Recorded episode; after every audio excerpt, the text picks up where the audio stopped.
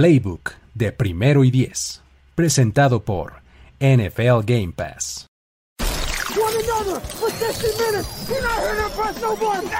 Tenemos la estrategia, tenemos las jugadas, tenemos los imponderables, tenemos las lesiones, tenemos los rumores, tenemos la información, tenemos la experiencia, tenemos sed de fútbol americano.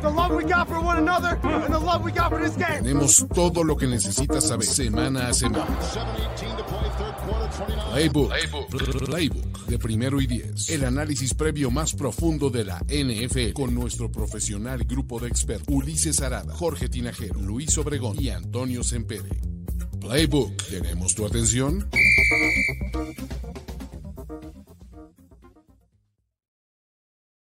Cámara racita, ya estamos en Playbook, el mejor, más bonito y más sorprendente análisis previo de la semana 13 de la NFL. Mi nombre es Ulises Arada y estoy con eh, Ulises Arada, el impuntual. Estoy con Luis Obregón, Jorge Tinajero O y my special friend Antonio, que ya llevan 10 minutos esperándome. Les agradezco 10 mil. Pero ¿saben cómo se los voy a recompensar, muchachos? Cuéntanos, cuéntanos. Una promoción que no sabían que tenían y que deberían ¿Qué? estar. ¿Por ¿Qué? qué? Porque a partir de esta semana NFL Game Pass con un 70% de descuento, porque obviamente Playbook está presentado por NFL Game Pass. Así que muchachos, aprovechen en el link que alguna vez les vamos a poner, ya sea aquí o en la descripción del video, podcast o donde sea que lo consuman, ¿no? Porque Game Pass consuman el, lo que queda de dos terceras, una tercera parte de la temporada, playoffs, off-season, todo por un miserable 70% de descuento. ¿Cómo ven, Toño? ¿Cómo ves, Luis? ¿Cómo ves, Jorge? Es matemática avanzada eso para mí. ¿eh? No te preocupes. Mira, eh, no me salen en lugar los de. números. Exacto, tienes 10 y solo pagas 3. ¡Oh! ¡Wow! ¿De verdad? De netas, netas, netas, netas, netas, ¿vale? Eh, dice Jorge que alguien te mandó un privado por Twitter, no quiero saber para qué, Pero pero tampoco no me gustan los privados, muchachos. A mí no. Muy bien, ahí, ¿eh? Oye, Al, qué, qué al room. está bien, pero no vamos a hablar de las conversas de los Tinajero Papers, estamos en Playbook, donde recuerden que vamos a hablar de los 14 juegos que nos va a dar esta semana 13 de la NFL, a menos de que uno, ustedes quieran utilizar su Hard Pass, ¿cómo suena el? Para Ah, platicar de este juego, pero estamos armados con un Super Miles Garrett. Sí hablar de este partido. Muy bien. Vale, muchachos, ¿están listos? Estamos listos. Ya, este, eh, los espíritus chocarreros parece que se fueron como por ahí de las seis y media, siete, que, pues, que se preguntan acá. Es que cuando estaba hace rato en programa a las tres, estaban trabajando aquí en el departamento de arriba y este, hacía que rechinaban puertas y que martillaban y pues bueno. Así estuvo la cosa, ni modo. No te Ok, ok. Eh, no te preocupes porque van a regresar, mi querido Luis, ¿no? Eh, tenemos el debut de el hombre de los posibles 80 millones de dólares. Tyson Hill hace su debut como starting QB en la temporada NFL 2021. Parece que regresa a cámara, parece que regresa parte de la línea ofensiva. Y dos equipos que perdieron en la semana del día de Thanksgiving se vuelven a enfrentar. ¿Cuáles son las buenas noticias para los Cowboys? No está McCarthy por COVID, no sé si eso sea buena noticia, pero regresa Mari Cooper, parece que CeeDee Lamb también está de regreso. ¿Cuáles son las malas noticias para los Cowboys? Han perdido dos de los últimos tres contra sus Super New Orleans Saints. ¿Y cuáles son las peores noticias para los Cowboys? Que se están jugando, que Luis, gracias al mayor fan de los New York Giants que yo conozca, Obregón, ¿no? Evite cantar Fly Eagles Fly porque Dallas pueda perder la división. Me parece que este es un partido, no quiero decir playoffs adelantado, pero sí de eliminación para los Saints, en donde eh, si pierden, se van. O sea, la cola está larga en la, en, la, en, la, en la puerta que te deja pasar a los playoffs de la Conferencia Nacional. ¿Qué onda, muchachos? ¿Creen que los Saints les den el hocico de realidad a sus Super Cowboys? Yo sé que tú vas a decir que no, Luis, y dime por qué no va a pasar. no, pues mira, eh, este, hay que apelar a la historia y si nos vamos a eso, este, nos dice que Tyson Hill como quarterback titular está 2-0 contra el que va a ser el head coach de facto en esta, en esta ocasión, que es Dan Quinn. Entonces, cuidado ahí, ¿no? Este, yo diría algo se le complica a este a, Dan Quinn con respecto a Tyson Hill. Este, y pues bueno, lo que mencionabas de las, de las lesiones y demás, eh, también hay noticias en la defensiva. Al parecer va a regresar de Marcus Lawrence. Eso también es muy, muy bueno. Este, y eh, eso pues, creo que va a ayudar mucho en el pass rush, ¿no? En cuanto a los receptores, em, el que está más seguro que va a jugar es CD Lamb. Y el que todavía está en duda es Amari Cooper, porque pues sí, ya lo sacaron de la lista de COVID, pero pues, pues quién sabe si, o sea, igual se equipa y entra 10 jugadas. O sea, quién sabe, ¿no? Entonces, este, lo que sí es cierto es que este equipo con Amari Cooper y con CD Lamb en el campo y el resto de las cosas que le pongas, es una ofensiva completamente distinta, ¿no? Es, muy diferente a lo que vimos, por supuesto, en Thanksgiving y también lo que vimos una semana antes contra los Chiefs, ¿no? Entonces, este, es realmente distinta porque pues tiene todas las dimensiones eh, que puedas encontrarle, ¿no? Eh, el otro reporte al que me puedo remitir es el hecho de que sí que Elliott estuvo entrenando con carga completa, como decían para citar las palabras exactas. Eso no significa que lo vayan a utilizar más que a Tony Pollard. Yo sigo creyendo que Tony Pollard va a tener un aumento de, este, de juego a la ofensiva, o sea, de, de toques pues de balón. Entonces, este... Mm, sí es un ataque distinto al, que, al que hemos visto los últimos dos juegos, el que vamos a ver yo creo este jueves. Y eh, no, es, eh, no es para nada fácil lo que tienen enfrente, porque yo siempre he hablado y, lo sostengo, los Saints tienen una muy buena defensiva. ¿no? Este, creo que eh, de Mario Davis es un muy buen linebacker del que no se habla tanto, tanto. Y este, bueno, pues también siempre nos, nos pasamos este, alabando a, a Marshawn Latimore, ¿no? Entonces, pues creo que no podría ser eh, diferente en esta ocasión, nomás que pues la diferencia es que hay otros dos receptores muy buenos y Marshawn Latimore nomás puede cubrir a uno, ¿no? Entonces, este, eh, creo que creo que en términos generales los Cowboys tienen un equipo más balanceado que los, eh, que los Saints. Y afortunadamente ya acabó noviembre para esos dos equipos, muchachos, donde combinados solo tienen una victoria. Así es que ya, por fin, se acabó la pesadilla. Ya es diciembre. Pero vamos a ver qué pasa con estos Saints que, aunque concuerdo, la defensiva es creo que lo mejor que tiene en este momento este equipo. Es en general comienzan muy lentos los juegos, permitan puntos al inicio, ya al final empiezan a apretar, hacen sus ajustes, pero con la ofensiva que ha presentado los últimos eh, eh, juegos los Saints, la verdad es que no da para más. Obviamente las ausencias pesan, Camara por ahí. No sé qué tanto puede hacer una agradable sorpresa al regreso de Tyson Hill ya tiene su experiencia como titular, sin embargo a mí no me genera mucha confianza y creo que del otro lado hemos visto una ofensiva que ha ido un poco a la baja y también no quiero recargarme y justificarlos por el lado de que han perdido wide receivers importantes en algunos juegos. Me parece que lo que tienen lo pueden solucionar. El tema a mí me preocupa un poco es el juego terrestre. Creo que le han quitado eh, mucha participación a Tony Pollard, a Ezekiel Elliott, y creo que tiene que regresar a lo que nos mostraron al inicio de esta temporada. Así es que yo veo mucho mejor a, los Cowboys, ya mencionabas los, jugadores que pueden regresar, y creo que va a ser un equipo más completo. Aún con cámara de estos Saints, me parece que la calidad de la defensiva de los Cowboys tiene todo para salir con la victoria y regresar otra vez a, competir por esta división. Sí, el aspecto es que cámara es como que la única arma ofensiva legítima que tienen estos Saints mientras que los Cowboys y polteas dices, bueno, tienes varios. A mí me extrañaría sinceramente que salieran a correr, porque es una, la defensiva de los Saints particularmente buena contra la carrera, pero siento que con toda la presencia de Marshall Latimore, creo que se puede hacer algo contra una secundaria débil. Veo un poco de similitud con el juego contra los Buccaneers, que dices, pues se les puede explotar con jugadas explosivas con receptores rápidos, ¿no? Y en este caso creo que Gallup, este, y si regresa CD Lamb sería la mejor noticia, porque tendrías dos armas muy rápidas contra unos profundos que les cuesta trabajo reaccionar. Entonces, con todo y que la historia está del lado de los Saints últimamente, pues me, gustan los Cowboys, ¿eh? no, no, no los veo tan desprotegidos. Ay, yo no sé, el Spider Sense se activa aquí, muchachos. ¿sí? Creo que no, no está güey.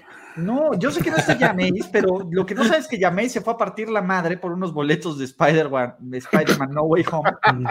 por eso es que está fuera toda la temporada. Acá con todo y mulete el cabrón. Pero eh, algo, yo voy a decir caos, pero creo que me puedo arrepentir después mm. de esto. Creo que, eh, no sé, Dallas se enfila para una catástrofe. Algo me, parece que aquí, la lógica, creo que sí eh, pueden presionar al coreback, que ojo, la línea ofensiva de Dallas ha jugado bien, pero Tyron Smith la semana pasada, Dios mío, Dios mío. Y la otra, dices, ok, Dallas, eh, Dallas, este, más bien los Saints no tienen playmakers, no te preocupes, solo hay que buscar al 30 de los Cowboys, lanzar profundo y ver qué sale. Siempre hay algo bueno. Creo que Marqués Callaway se puede dar ahí un festín en eso, aunque el brazo de Tyson Hill, de Tyson Hill no, los, no los convenzca. Creo que va a ganar Dallas, pero creo que le va a costar un huevo y la mitad del otro, muchachos. Entonces, yo, mi pick oficial son los Cowboys, pero quisiera poder no tener pick oficial en este juego. Es este eh, eh, curioso porque eh, Anthony Brown, en cuanto a sus métricas de, digamos que estadísticas avanzadas, está súper bien calificado. Y el partido pasado, de Sean Jackson lo hizo ver tan mal que, pues, obviamente pues es con lo que uno se queda, ¿no?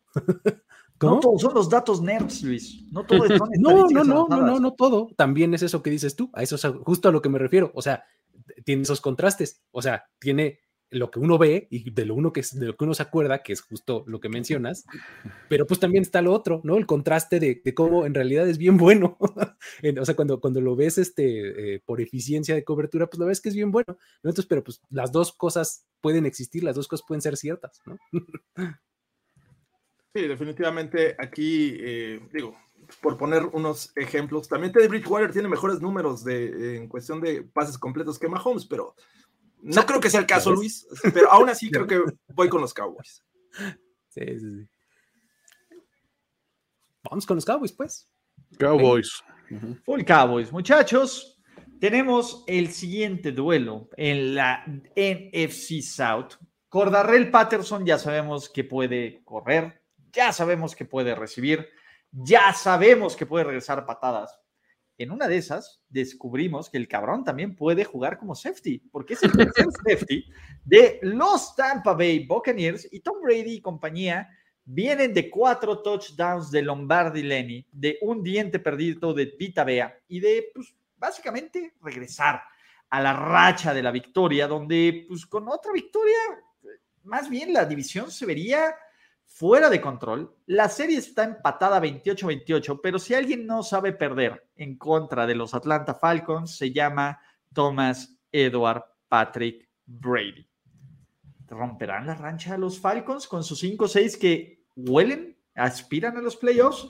¿O la neta alguien va a querer usar su hard pass? Eh, es, de los candidateables, ¿eh? este, al, al hard pass de esta semana para mi gusto.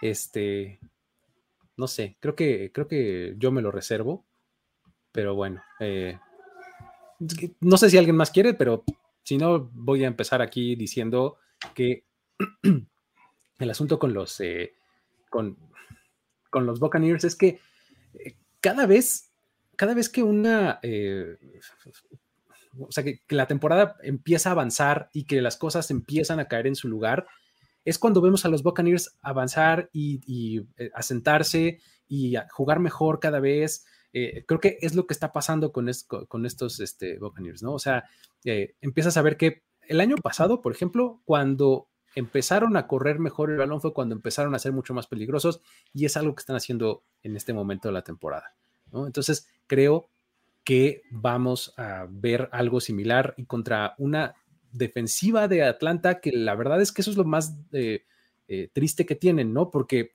pues a la ofensiva, pues igual, este, Score Darrell Patterson, este, pues te lo, se echa el equipo al hombro y saca ahí puntos como sean, ¿no? Pero pues fuera de eso, a la defensiva no hay mucho más. Entonces, creo que es, un partido pues, relativamente sencillo para, para los Buccaneers, aunque sea divisional y aunque sean de visita.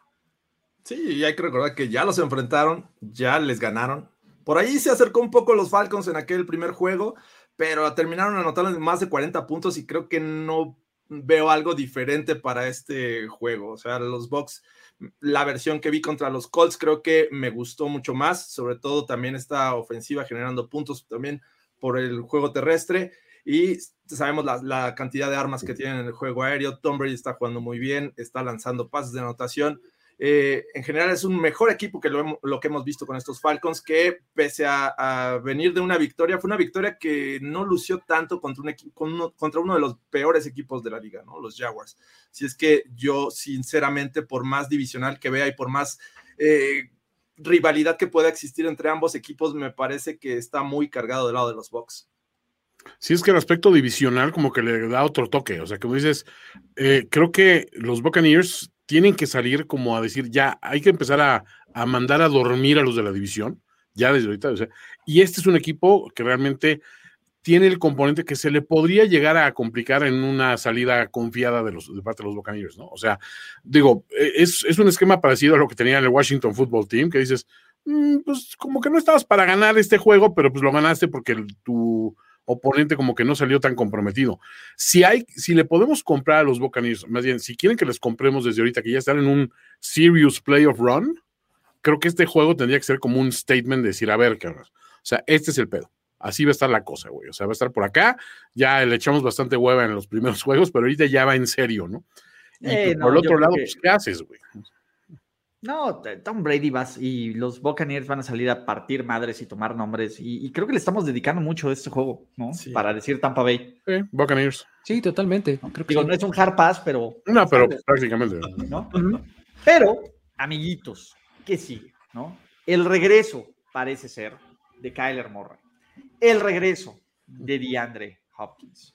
En contra, y estos Arizona Cardinals, que son el mejor equipo de la conferencia nacional, y no solo eso, el mejor equipo del NFL en cuanto a récord, con su 9-2, se meten en, yo no sé si va a jugar Justin Fields o Matt Nagy o el genio ofensivo, o, o perdón, Justin Fields, Andy Dalton, pero está Matt Nagy.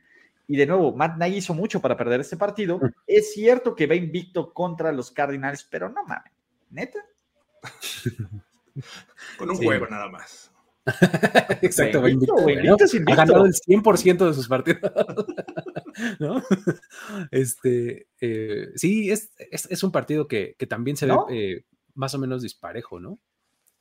A dejar paz, güey. Yo lo voy a usar. Me venga, venga, venga. Perfecto, vámonos al que sigue y yo digo. Cardinals, ¿no? Cardinals. Full Cardinals, muchachos, ¿no? Sí, sí, sí, no me hagan hablar de esto, porque mira, tenemos eh, el Paul Brown Stadium va a recibir a dos de los tres primeros corebacks seleccionados en el draft 2020. Tenemos a Joey B y a Justin H, ¿no? Por así decirlo. J a J, duelo de Jays and Jays, donde, eh, pues básicamente es un juego de playoffs adelantado. ¿Por qué? Porque los Bengals con su sorprendente récord de 7-4 ya superaron el total de victorias de los últimos dos años. Los Chargers siempre, siempre, siempre encuentran la forma de decepcionarme y romperme mi cocoro. Aún así, me parece que este es un partido que, uno, tiene un lugar interesante, porque si Cincinnati llega a ganar, no solo ya lo podemos tomar como esta bonita historia de un equipo que, que ha jugado bien, que ha sorprendido, que ha sacado duelos divisionales importantes, sino de abusados, ¿por qué no? podría ser el bengalí negro de la conferencia americana. Del otro lado, los Chargers se les están acabando sus oportunidades de ser relevantes. Esa es la verdad, ¿no? Eh, criterios de desempate, pues ya perdieron contra los Pats, podrían perder contra los Bengals y se podría poner muy fea esta cosa, ¿no? Básicamente apesta juego de desesperación para sus Superchargers, que además juegan pues desmañanaditos, ¿no? Comparando en, el horario no es lo mismo California que Ohio. Algunos dirán que es más bonito Ohio, no sé quiénes, ¿no? No sé quiénes. Bueno, y los de Ohio dicen eso. ¿Cómo no? Este bonito. Este es un gran partido. A mí es uno de los juegos que más me interesa de la semana 13 de la NFL. Y si alguien va a ponerle un hard pass, estoy dispuesto a utilizar mi Miles Garrett a la primera provocación. A ver, vamos a intentarlo. a ver, no, así no, no, pues nomás, nomás, nomás Me retó, me retó Ulises, lo siento. Bueno, Chargers. No, no es cierto, Miles Garrett. Perfecto, ahí está. ¿No? Este. Híjole, sí, sí es, un, sí es muy, muy buen partido este, porque tiene un montón de implicaciones de, playoffs y porque además eh, son dos equipos que, me interesan y, que tienen muchas simpatías de mucha gente últimamente, ¿no? Incluyéndome a mí. Eh, los Bengals, de por sí, creo que desde que estaba echado 8-5 me caen muy bien. Este, como que se ganaron mi corazón. Este, y últimamente los Chargers son, un equipo bien, bien padre y bien cool, ¿no? Entonces, este creo que eh, por esas razones personalmente está padre, interesante, ¿no? Pero ahora en fútbol eh, es, un, es, un, duelo interesante porque, bueno, hemos visto la semana pasada y la antepasada a Joe Mixon con un par de touchdowns. En la pasada se volvió loco con 168 de yardas.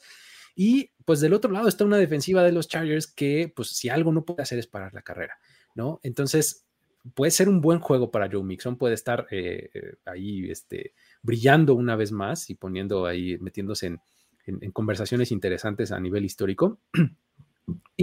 Eh, pues eso sin descartar, por supuesto, lo que puede hacer Joe Burrow con, con el ataque aéreo, ¿no? Y con lo que este, eh, lo que ha venido un poquito más apagado que al principio, que es su conexión con, con Jamar Chase, pero que en cualquier momento puede regresar, o sea, porque son el tipo de cosas que como que no desaparecen, solamente como que se ponen en pausa un poquito y cuando lo necesitan o cuando menos lo esperas, ahí está. El surgimiento de, eh, en contraste ha venido por parte de T. Higgins, ¿no? Entonces, la defensiva secundaria de los Chargers es buena, eh, digamos que es decente, ¿no? Tiene ahí sus playmakersillos, está interesante. Entonces, creo que este, veo este partido como que más en, más en favor del juego terrestre de, este, de los Bengals.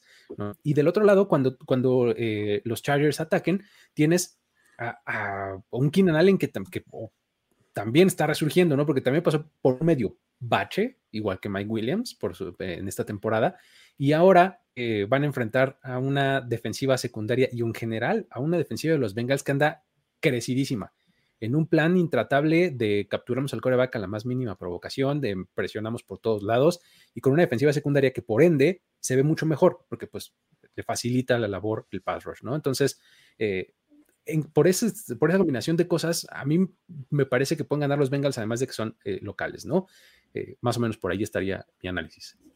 Y por ahí ya, ya tocaste uno de los mm, puntos importantes para que los Bengals tengan aspiraciones a llevarse la victoria y es Joe Mixon. Me parece que eh, están en peligro estos Chargers que tienen una defensiva bastante porosa en este sentido para detener el juego terrestre. Y algo de lo que me sorprendió la semana pasada es eh, la cantidad de sacks que permitió esta línea ofensiva que yo la tenía catalogada como una de las mejores. Había jugado muy bien, habían protegido a Justin Herbert.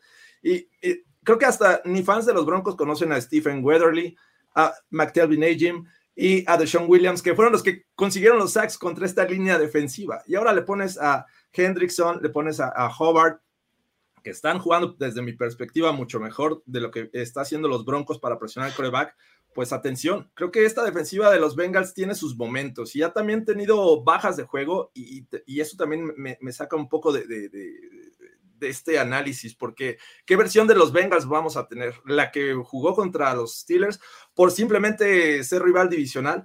¿O viene a la baja como cuando enfrentó a otros equipos con los que perdió, como los Jets? No lo sé, pero creo que las herramientas para eh, brillar las tienen más los Bengals en este momento. Obviamente las implicaciones de playoffs que esto involucra, ¿no? Es una oportunidad de oro, ya se les fue una a los Chargers, de poder empatar a los Chiefs en el liderato y este, les ganaron los Broncos, ganaron los Raiders y ahora están a un juego y está cerrada la, división. Entonces creo que va a ser un juego prácticamente de playoffs este próximo domingo. Va a estar muy bueno, ya lo quiero ver. Sí, la neta de los juegos más atractivos, tiene un potencial de divertir muy cabrón, como que espejean muy bien los dos equipos, ¿no? O sea, tienes de los dos lados un coreback joven que puede hacer prácticamente cualquier envío. Eh, tienen eh, los dos como que el receptor de confianza que puede hacer unas pinches atrapadas brutales, de un lado en, en, Keenan Allen y del otro en Jamar Chase. Tienes los segundos receptores en Mike Williams y en, y en Higby que, que, dices, bueno, pueden hacer cosas eh, también de complemento muy bien. Tienes dos corredores que están pasando, dos por muy buenos momentos, porque sí, lo de Mixon es espectacular, pero lo de, lo de Austin Eckler realmente es también maravilloso lo que ha, lo que ha hecho. Aquí donde empieza la disparidad es, uno, ¿qué partes de las ofensivas son, de las defensivas son buenas?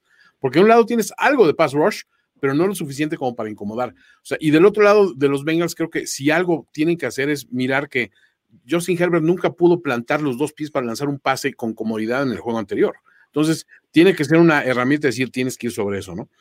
Eh, y también el decir, bueno, pues, ¿qué récord llevas, no? Los Chargers han ganado dos, eh, o sea, dos ganados, cuatro perdidos en sus últimos seis. Se nota claramente la baja. Y los otros vienen de una putiza y misericordia a un rival divisional.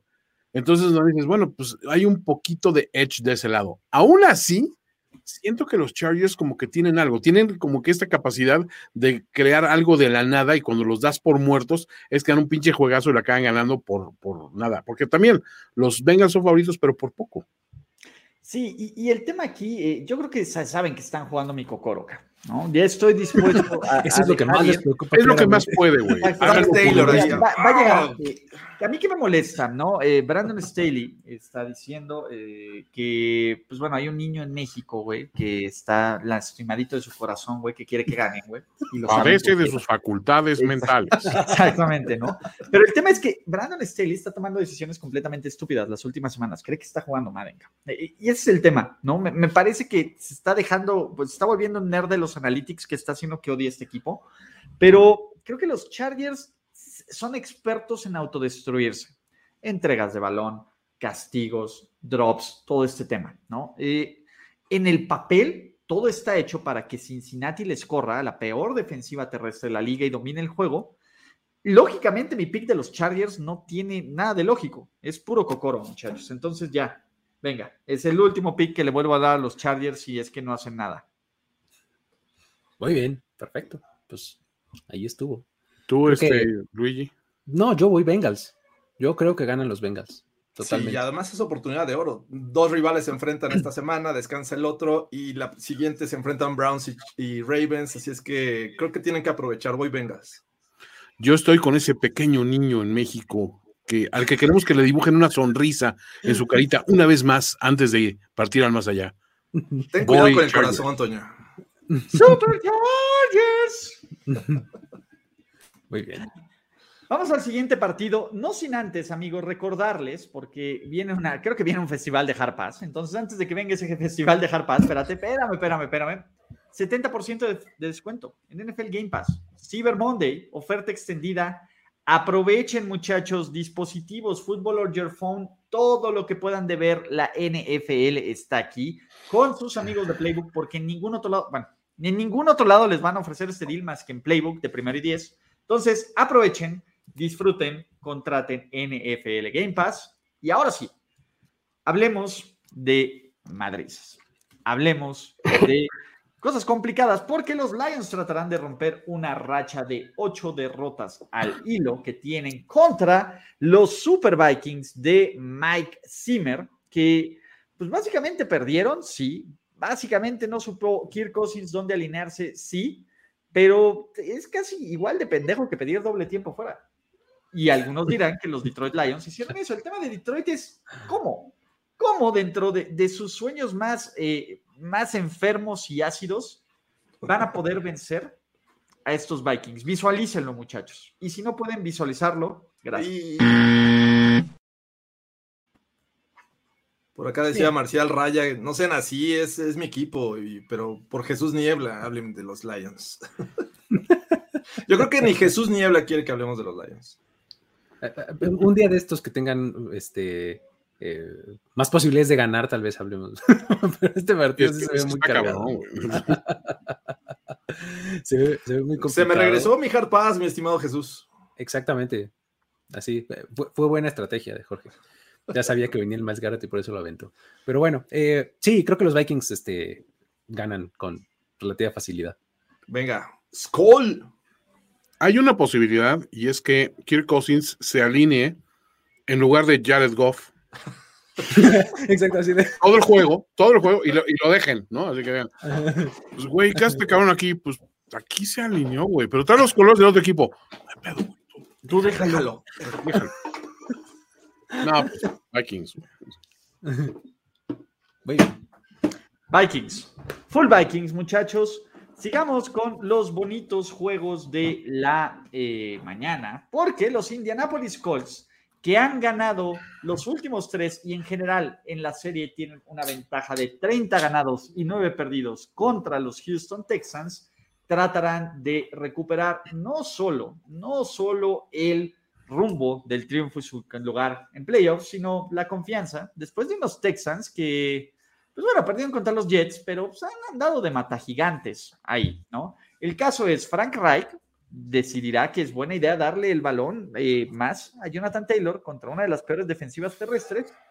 Yo diría que sí. Los Colts debería de ocurrir una catástrofe de situaciones épicas para que pierdan en contra de los Houston Texans. ¿Ocurrirá o estaremos platicando de otro jarpaz, muchachos?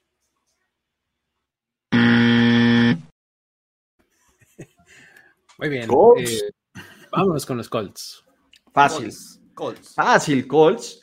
Y, pues bueno, hablando de equipos enrachados, hablando de verdaderas, eh, pues, verdaderas historias bonitas. Y ojo, tenemos duelo de los mil días entre dos caballeros cercanos al gran maestro Brian Flores y Joe Judge. That's a thing, ¿no? Es correcto, sí. That's a thing. Los Miami Dolphins tratarán de mantener su racha, la segunda racha más importante en toda la NFL con cuatro victorias y su paso hacia los playoffs en contra de los Giants que ya se, ya se cagaron, ya le dijeron, güey, nosotros no vamos a hacer el escalón de nadie, empezando esos mugrosos Eagles. ¿Qué pasa? Pues Daniel Jones está malito y no se sabe si pueda o no jugar. Eh, Freddy Kitchens sigue ahí. Eh, y en general, pues bueno, ¿Con qué, no? Eh, de un lado, Miami y tú a chiquito bebé viene de uno de los, sus mejores partidos. Jalen Waddle está empezando a medio calentarse para la conversación de novato ofensivo del año. La defensiva de los Dolphins el último mes ha cerrado bastante bien. Miami es uno de estos equipos que no perdió en el mes de noviembre, ¿no? Entonces, cuidado, muchachos, pero se mantendrá esta racha de los Miami Dolphins o por segunda semana consecutiva los Giants dirán Not today, muchachos. Imagínate esta, esta defensiva de los Dolphins que ya mencionabas, que la verdad es que ha estado haciendo las cosas muy, muy bien contra eh, el quarterback backup de los, este, de los Giants, ¿no? Que es Mike Lennon. Este, creo que va a pasar una tarde larga y difícil. Eh, veo a los Dolphins como un equipo que en una de esas, o sea, ahorita ya están como bien enrachados y con las cuatro victorias al, hilo, como lo mencionabas, pero que pueden, o sea, si, si esta racha se extiende a siete en una de esas, no estaría yo tan sorprendido, ¿no? Este, porque empiezan a, agarrar confianza en ellos mismos, empiezan a jugar mejor, su secundaria está jugando bastante bien, tú eh, administrando el juego y haciendo, haciendo buen pases este, precisos, pues, o sea, al, lugar, eh, sin exigirse de más, ¿no? Este, y bueno, no podemos dejar de mencionar al recién llegado y, glorioso Philip Lindsay, ¿no? Que ahora ya es parte de este, de, este ataque terrestre, ¿no? Ahora sí, cabrones. ahora sí ya se armó, ¿no? Entonces, este, creo que eh, los Dolphins tienen eh, muy, buenas, eh, muy buenas herramientas para hacerlo y sobre todo en este momento. O sea, el, momento en el que están pasando los Dolphins creo que se presta muy bien para vencer a un equipo como los Giants. Sobre todo también, por lo que mencionabas, yo desde la semana pasada estoy cantando el Jalen Waddle Rookie of the Year, este Offensive Rookie. O sea, ahí va, o sea, tal vez está bien esté ahí, pero realmente está empujando fuerte por esa, eh, por esa mención, ¿no? Por ese nombre.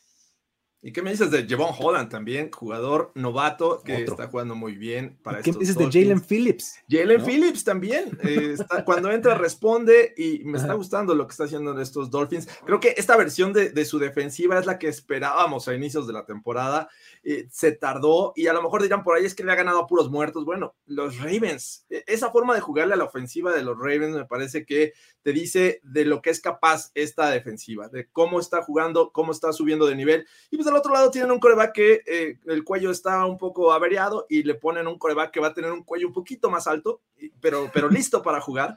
Y, la verdad es que no me inspira nada de confianza Mike Lennon, teniendo a las maravillas que tengan el ataque aéreo con Goladay, ni con Barkley. Me parece que los Giants están perdidos. Es un juego en Miami están motivados este equipo y por más que juegue bien esta defensiva de los Giants, que me parece que es la parte más sólida de este equipo, eh, creo que con lo que puedan lograr con este eh, juego de, de Waddle y compañía, con Tua jugando bien, y un ataque terrestre, como bien dices, ya reforzado con mi muchacho. Eh, John este, John Phillips. Aparte, ¿no sienten que las modas son cíclicas? Volvió la Wildcat.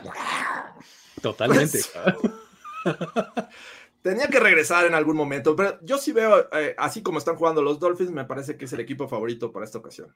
No puedo creer que no le estés dando confianza a Michael Joseph Glennon, que es uno de los güeyes más blancos que he visto en mi vida. O sea, nada más le falta un overall y un sombrero de paja y vender quesos en una esquina para ser lo más blanco que he visto. Pero aquí hay una cuestión de que sí, o sea, es, el dueño de, es el duelo de el Brian contra Pepe Juez.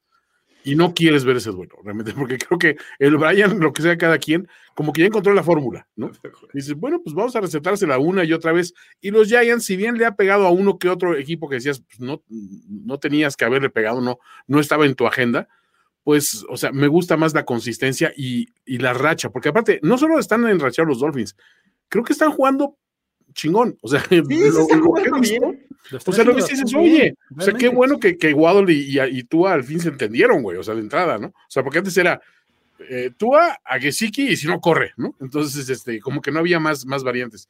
Y ahora como que dices, güey, tengo un, un güey rapidísimo, o sea, que es quizá el mejor en su posición, pese a que está arrancando este lento entre los novatos. Ese, me gusta este, este macho, pues está, está padre, pero sobre todo quiero eh, ver si los Dolphins siguen haciendo ese juego chingón. Yo también quiero que los Dolphins tengan posibilidades de arruinar la temporada de los Pats. Jalo durísimo con Miami. Ah, y sabes qué otra cosa, también por arruinarle la narrativa a los, a los Tua haters, güey. Puta, también me cagan. no que Tua sea el santo de mi devoción, que, que lo adore, pero, güey, Miami, en serio, e, el, odio que le han manifestado a Tua y la impaciencia con él, creo que no, le han tenido más paciencia a, a, otros pinches muertos antes que dices, neta, a Tua no. Oye, güey, Tua tiene pedigrí, güey. O sea, dentro de los haters de corebacks, güey, los Tua haters solo me cagan menos que los Lamar haters. Oye, acaba, de cumplir 16 partidos en su carrera profesional, o sea, una temporada. Una temporada. Ya no, Luis, le falta Bueno, le faltaría el juego de este domingo para cumplir una temporada. entonces, hasta que lo cumpla, hablamos de su temporada, Luis. No, no, o sea, desactualizado. Es, muy pronto como para odiarlo. Es muy pronto como para odiarlo, ¿no? Entonces, pues sí, realmente, este, pues sí, no debería. está, está bueno que, le, que se arruine esa narrativa, porque yo también estoy de acuerdo en que necesitamos un poquito más de paciencia. Pero bueno, por eso vamos con los Dolphins, ¿no? ¿Full Dolphins? Vamos, Dolphins. Casi pensé que ibas a ir con el coreback más blanco que la crema amarga. No siempre, no, no me baso en eso, de verdad. O sea, ¿En serio? No, veo primero. No ves coreback. No, no, no. No, ves corebacks. No, no, él los mide por, por preferencias en sodas. Hablando de esos corebacks que le gusta medir, Jorge. De un lado, tenemos al prototipo, al coreback, al niño más hermoso de la NFL probablemente, Zach Wilson, ¿no? Que pues bueno, tratará de montar una racha de dos victorias al hilo con sus New York Jets, tratará de no pegarle en la espaldita a sus jugadores para que no sean intercepciones. oh, bueno, eso es lo que está tratando, ¿no? Y tratará de pues, ser el segundo equipo en fila de New York que le dice a los boleles inglés, no. Luis Obregón, ve nada más cómo se saborea.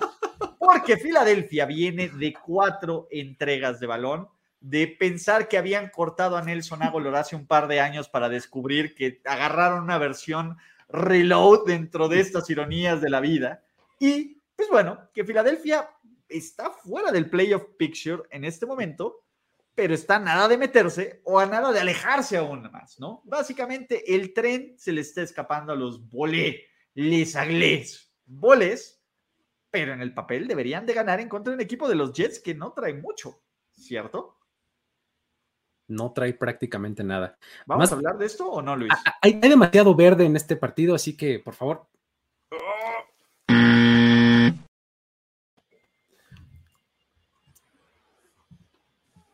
Yo digo que ganan Filadelfia. Fly goes fly, muchachos. Philly, Philly. On the road to victory. Venga, venga, muchachos. Vámonos ya a los juegos de la tarde. Y este es maravilloso. De un lado, eh, tenemos al equipo que no ganó en el mes de noviembre. De hecho, Jared Goff ha jugado mejor y tiene un mejor récord que Matthew Stafford en sus últimos tres partidos como titular. Los Ángeles Rams están en plena crisis, encendiendo las alarmas, tratando de evitar que se, que, de ver cómo pueden cancelar esos boletos al Super Bowl, porque ya parece que no van a tener ese Super Bowl. Matthew Stafford es el rey del Pick Six, tres semanas consecutivas lanzando uno. Odell Beckham anotó, ya métanlo al Hall of Fame, ¿no? Van Jefferson anotó, ya también, y más largo que el de Odell, métanlo al Hall of Fame. Y Von Miller hizo un foul personal, casual, ¿no? No, no ocurre nada aquí. Pero desde que llegaron estos refuerzos al Dream Team, los Ángeles Rams se ven como todo, menos un Dream Team. Evidentemente, no es lo mismo jugar contra los Titans, contra los Niners, contra los Packers, que contra el producto que nos está mostrando Urban Meyer y los Jacksonville Jaguars. Trevor Lawrence está descubriendo que esto no es Clemson, Padre Santo, que pues aquí no tiene a su Super Thunder Bodies y a su super equipo. Y la verdad es que también le falta como un gran signature move a, eh, pues, a, a los Jaguars, ¿no? Y el tema es, ¿quién se los va a dar? ¿no? Ya sabemos esta aplastante estadística de que Sean McVay no ha perdido ningún partido cuando va ganando al medio tiempo ¿Harán algo los Jaguars? Uno, para evitar que les vayan ganando al medio tiempo. O dos, para ser el primer. Imagínense, dentro de, estas historias bizarras que a mí me encantaría saber, ¿tú sabías quién fue el primer equipo que le ganó a Sean McVay cuando iba ganando al medio tiempo? Urban Meyer y Trevor Lawrence en su temporada de novato. Sería épico, de verdad. Lo, pido, lo pido. Ahí, les van, güey. Quieren que les dé la contrallave. Aaron Rodgers tiene un récord de 77-1-1 ganando al medio tiempo. ¿Saben quién fue el coreback que se lo chingó? ¿Jared Goff o quién? No. 75 Más hermoso. ¿Jimmy G? No. Eso sería hermoso. No, no, no, no, no, muchachos.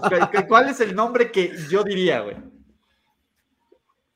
Híjole, no sé. Derek Dallas Carr. No. Tom Brady. Joshua Lípico. Ah, Joshua Lípico. Rosen. No, manches. Exacto, güey.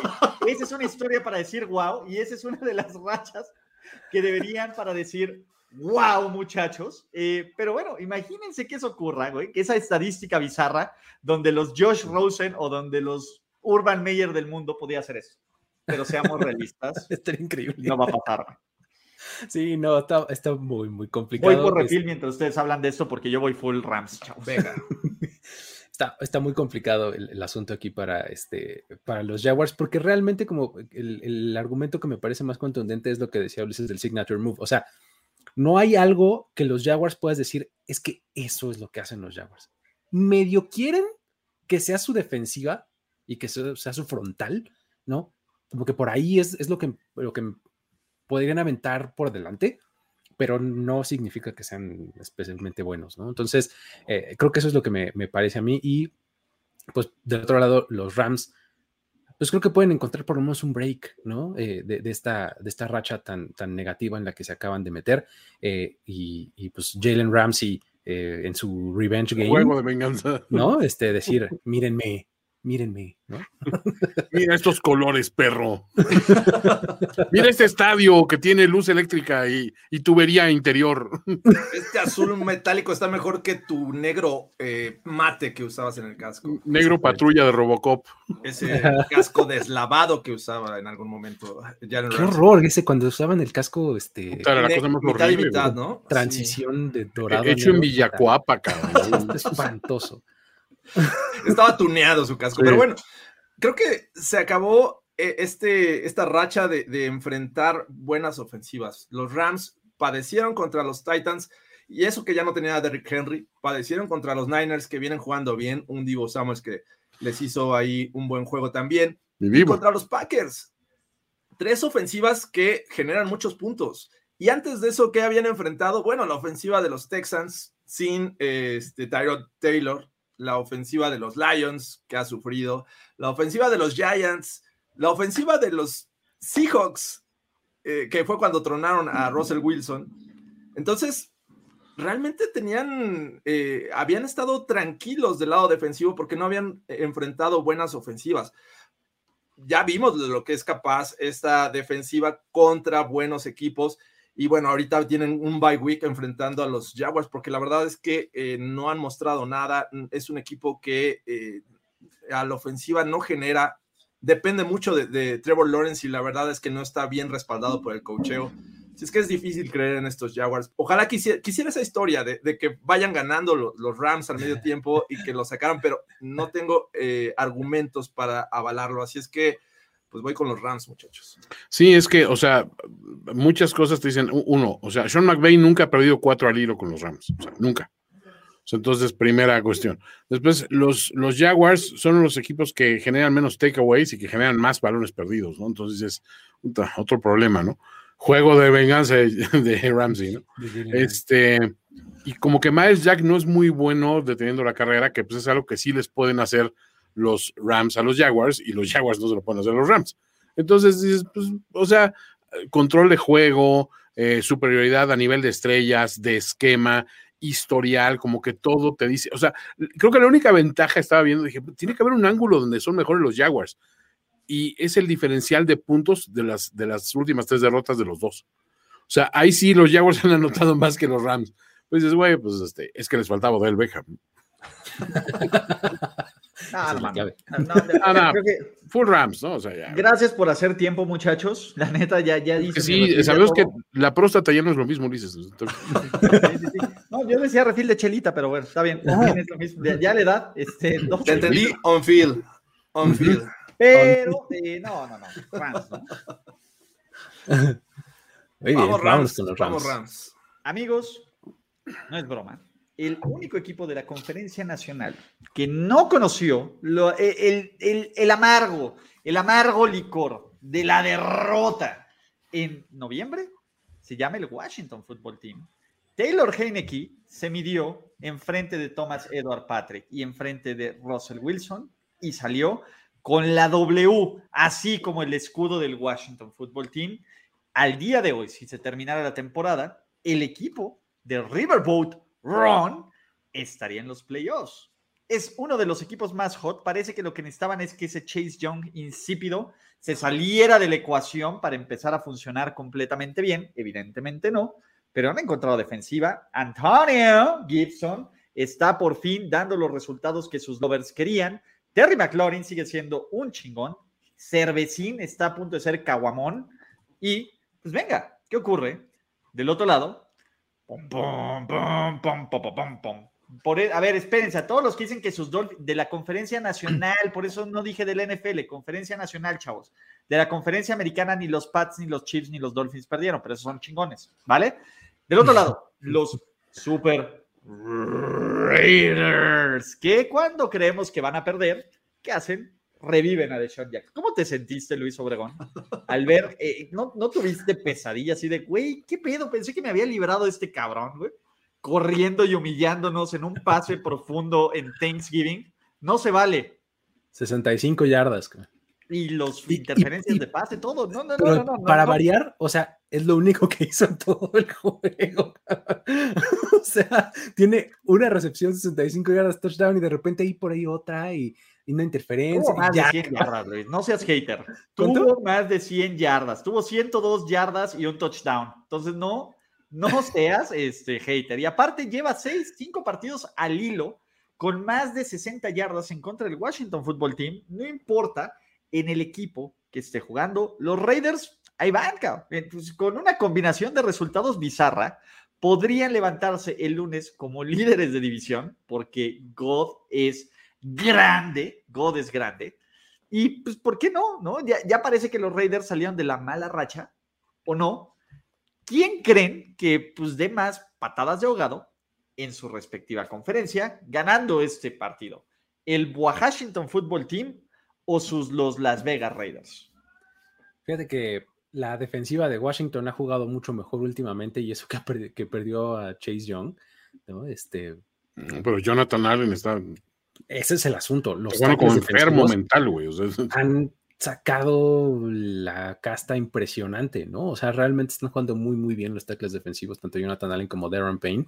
Este, los están haciendo muy, muy, buen, muy buena chamba. Y realmente eh, creo que están encontrando, o bueno, llegando a esa, tal vez no al nivel que esperábamos, pero llegando a esa fórmula que más o menos anticipamos en el offseason, ¿no? O sea, una, una defensiva muy sólida y una, y una ofensiva que sea complementaria, ¿no? Antonio Gibson, después de que estuvo eh, pues, lesionado y con una baja de juego y demás, últimamente ha estado jugando bastante bien. Y además hay que, hay que sumarle lo que ha hecho JD McKissick, que pues, ha estado súper involucrado en el ataque de una forma u otra, recibiendo pases este, y, también corriendo el balón, ¿no? Entonces, creo que eh, Washington está jugando bastante bien y, esa creo que es la razón principal por la, de su racha de victorias. O sea, realmente lo han estado haciendo muy bien. ¿no? Ahora, los Raiders, creo que eh, son el equipo que tiene el, material humano para hacerlo, pero que de repente están como tan descoordinados, tan desarticulados, eh, y pues eso pues, te habla como de falta de liderazgo, o sea, de pues que pues sí tenían head coach, luego lo corrieron y se hubo el escándalo y luego medio resucitaron ahí con el de equipos especiales, Bishata, este, pero pues luego ya no, o sea, como que eso es lo que veo yo reflejado en los Raiders y ahorita creo que es, es, un momento favorable para, para, Washington. Sin embargo, no estoy tan seguro, o sea, ah, no sé, o sea, este, este, partido me cuesta mucho trabajo de definir quién creo que lo va a ganar creo que solamente por el hecho de la localidad diría Raiders, pero, pero Washington tampoco convence. O sea, y es que tampoco. o sea, no sé. O sea, van 3-3 en esta temporada en casa. Han perdido contra los Bears, eh, contra los Chiefs, contra los Bengals recientemente. Eh, es bien difícil creer porque lo que vimos contra los Cowboys realmente eh, emociona, ¿no? Creo que es de, lo mejor que le hemos visto después de haber tenido todos estos problemas en el de Henry Rocks, cambio de head coach. Me parece que eh, la clave en este juego es seguir dándole oportunidades a Derek Carr para brillar. Ya lo hemos visto, cuando lanza y lanza bien y encuentra a sus jugadores, eh, le va bien al equipo. No va a jugar Darren Waller, me parece que ahí es un tema a, seguir. Vamos a ver cómo puede distribuir el juego aéreo en donde se recarga mucho en él y en sus running backs. Vamos a ver si ahora sí es tendencia esto de usar a los wide receivers, porque es Jones, es eh, por ahí de Sean Jackson y eh, Brian Edwards, que son los tres principales objetivos. ¿Y qué tal funciona Moreau, que es el otro Tyrant, que me parece que suele responder, pero que no vemos muy seguido?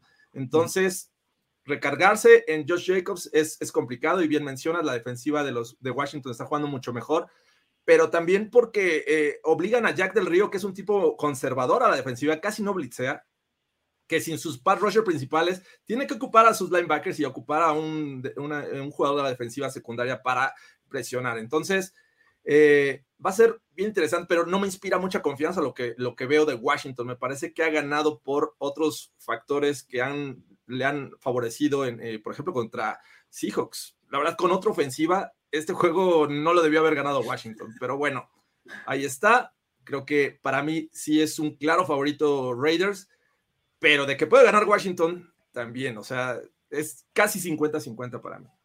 Sí, yo igual acabé lanzando una moneda al aire cuando estaba haciendo mis picks. Yo nomás tengo dos observaciones. Una, yo creo que sería un error que los Raiders abandonaran el juego terrestre. O sea, creo que al contrario. O sea, porque se ponen, si abandonas el juego terrestre contra Washington, le juegas a las fortalezas de Washington, sinceramente. O sea, siento que tienen que apoyarse en eso lo más que puedan y hacer que se abra un poco el espacio para esos receptores tan rápidos, ¿no? O sea, el favorito de Luigi y, también este, y McLovin, ¿no? Que es de esos, este, de esos güeyes underrated, ¿no? Es súper luchón el cabrón. Sí, la neta sí. Y mi otra, otra observación es, Ulises, deja de frotar el pinche micrófono cuando no estás hablando. Hace rato diciendo, uy, ese pinche, esa, esa fuerza en la calle, Ulises. ya, perdón. Ya, Haciendo scratching. Ya lo voy a dejar, perdón, ya. ya. manitas atrás. Sí, sí soy yo, miren, es ese. Ese sonido que, caray. Ese sonido que escuchan. Ya, pero ¿vas Washington Football Team o Raiders, Toño? Yo voy Raiders. Hay, hay, algo que me dice que Raiders. The autumn wind is a Raider. The autumn wind is a Raider. Es lo que te dice. Que es, lo que dice. Porque cuando Derek Dalitas Car lanza más de 300 yardas, cinco cosas buenas pasan. Y cero perros. Una manita. Además, qué, bien se está moviendo la bolsa de protección este. Sí. Derek Carr, ¿no? O sea, está. Qué bien se está aventando para los fouls personales. No mames, güey. ¿Qué, capacidad tiene de aventar? Ahí te voy, güey. Abusado, ¿eh? Foul personal. Haber sabido que dejarse crecer el cabello era el problema, caray. ¿Desde cuándo lo veo? como el look Luis, güey. Yo se los dije antes de que totalmente. Todo ¿Sabes qué? Antes de que todo el mundo, ¿te acuerdas que lo dije aquí? Antes de que todo el mundo dijera que era el de mi pobre angelito y la chingada, yo se los dije desde antes. Totalmente uno de los wet bandits. Exactamente. Ese o Screech de Salvado por la Campana. O nuestro buen Luis Obregón. ¿Todos vamos Raiders o tú vas a empezar de hater, Jorge? No, yo voy con Raiders. Mi amigo Derek Dallas Carr. Nuestro amigo. Quiero que brille en terceras oportunidades otra vez. Necesito. No lo ha hecho, ¿eh? No, lo ha hecho. Necesito que brille. Yo también, eso, eso se mame en mi vida acá. Por lo menos ya no falló 14 seguidas, entonces ya. Pasitos de gigante, Jorge. Ahí vamos. Hablando de pasitos de gigante, eh, pues bueno, el mejor equipo de la conferencia americana podrían decir que está jugando bien pinche.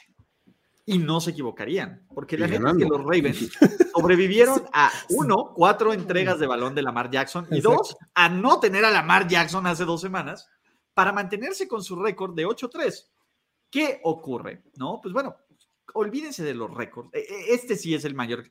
Cuando es un juego Steelers contra Ravens, olvídense del récord, olvídense de quién esté jugando, olvídense, es un juego de honor, es un juego de quién es, de, de, bigger man, ¿no? En contra de los Ravens y los Steelers, y olvídense de cómo vengan, porque esta semana va a haber madrazos, siempre lo hay siempre hay hate, siempre hay intensidad. Y no importa que los Steelers hayan recibido cuántos, Jorge, 89 puntos en semanas consecutivas, eh, en las últimas dos semanas, la peor marca desde 1989. No importa que Benito ya no está ni fit ni fat, está más bien fin, ¿no? Eh, no importa que la línea ofensiva de los Steelers, pues simplemente no haya hecho que Nayito y que sus, todos sus picks brillen. Y no importa que a TJ esté en el protocolo de COVID y no sabemos si vaya a jugar.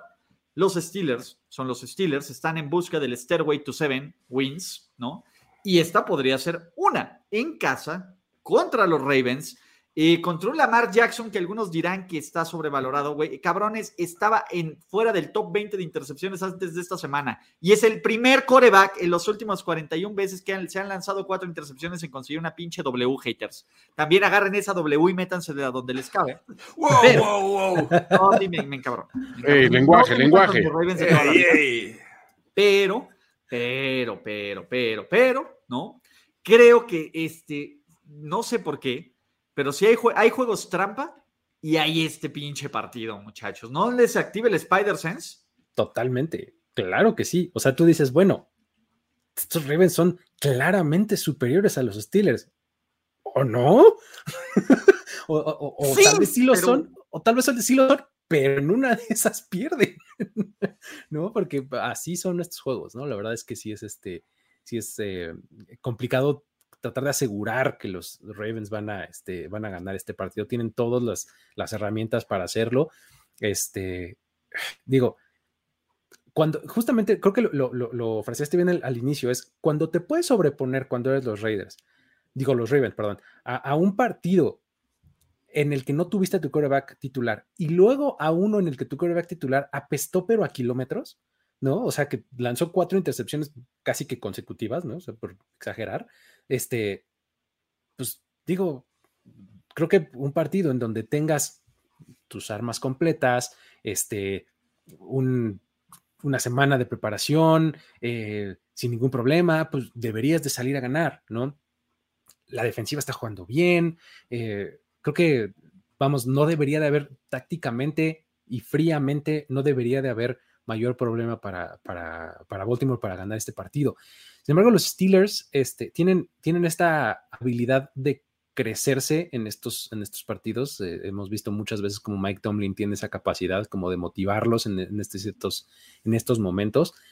Y pues creo que puede, puede recargarse también ahí en, pues en Najee Harris, ¿no? Y, y, o sea que realmente cuando él juega bien, le va bien a los Steelers, ¿no? Y pues digo, Deontay Johnson está teniendo una temporada sólida. Chase Claypool hace las cosas de Chase Claypool, ¿no? O sea, lo que se necesita. ¿Querer entrenar con música o cuál? Querer entrenar con música. Uy, qué gran declaración de Tomlin, güey. en mi organización. Qué, gran respuesta de, de Tomlin a esa, pregunta. Hay, que darle crédito. Tomlin es experto para mandar la chingada a la gente, güey. Realmente de la manera más polite. Lo hizo con una finura e, extrema. Creo que estamos muy bien quien con su responsabilidad.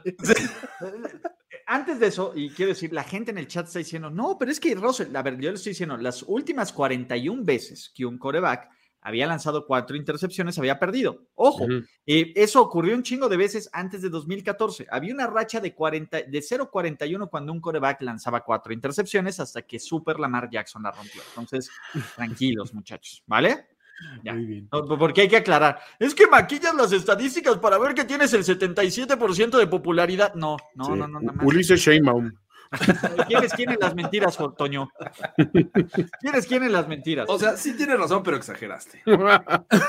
pero se exagera. No es falso, pero se exagera. Soy enemigo del pueblo ya, güey. Es cierto, pero se exagera, ¿no? Es independiente, pero del pueblo. Ay, puede ser.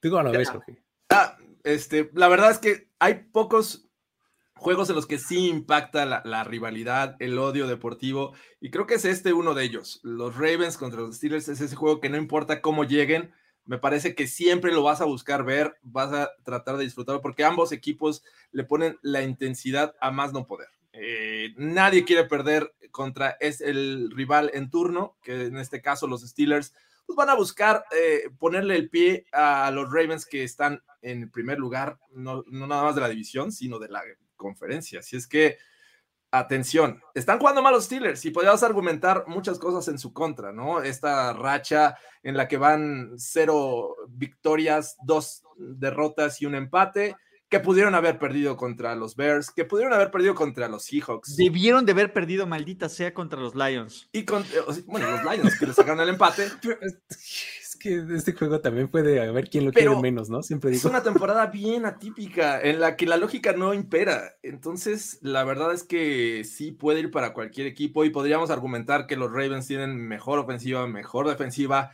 y que pueden dominar al rival, pero sinceramente creo que va a ser un juego muy parejo. Híjole, este, Jairo Rivas, por favor, tapa en los oídos a tu, a tu, a tu hijo porque esto está mal. O sea, los Ravens vienen de decir, ganando pinche, pero ganando, cabrones. Hay sido como haya sido. Y los Tigres quieren decir, perdiendo pinche, pero perdiendo pinche. y jugando igual, cabrón. Y jugando peor. ok, ya puedes desapar los oídos.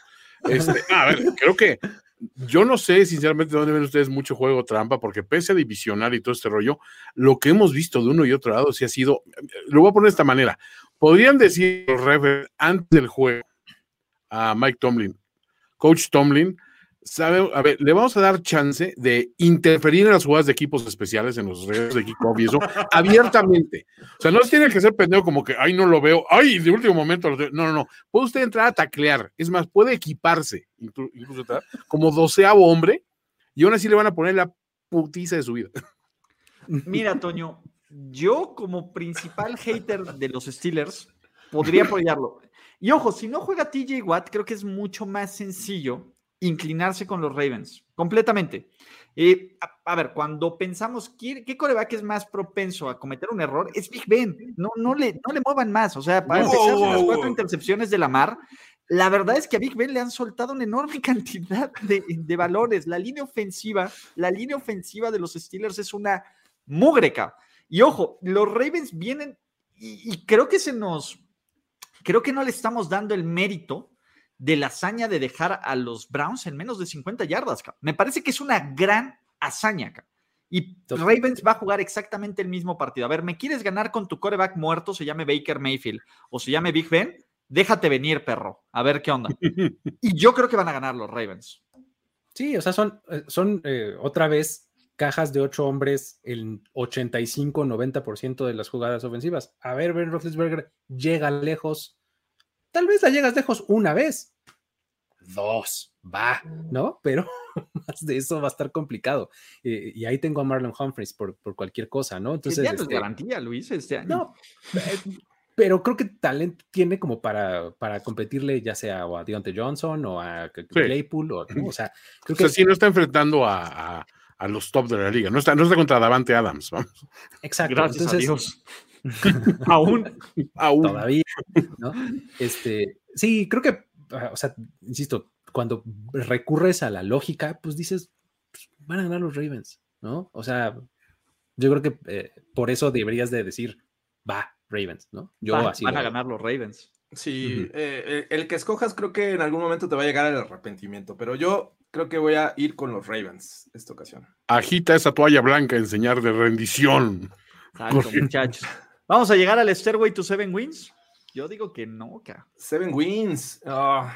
No sé si Seven Wins, pero híjole, es que está Van en cinco, y se ve complicado. está complicado. Está difícil ¿Quieren que lo pongamos? A ver, de acuerdo, el calendario de los Steelers, ¿qué nos queda con su 5-5-1, ¿no? Eh, nos queda Baltimore en Minnesota contra nuestro chingón. Reciben a Tennessee.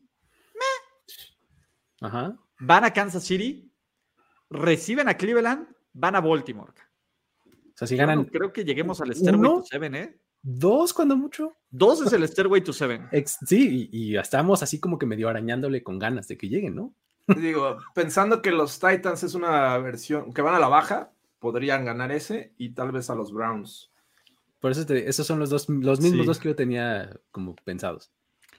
Pero, amigos, agiten esas toallas en señal de que todavía nos aman, aunque pues, no querramos igual a su equipo.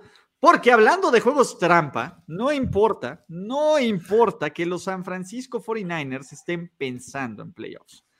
Pete el sabio, Pete Carroll, tiene un pinche récord brutal, categórico, paternal de 18-7 en contra de su San Francisco 49ers. Ha ganado los últimos tres. No solo eso, el, el, insipidón ese Shanahan solo ha ganado dos miserables partidos en nueve intentos.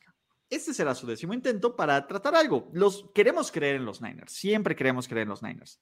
Probablemente los San Francisco 49ers es la versión más pinche cutre y culera que enfrenten de los Seattle Seahawks. ¿Por qué? Porque Russell no está bien. Ese es un hecho. Russell Wilson no está bien. Eh, no sé qué muestren a la defensiva, pero no puede ser defensiva.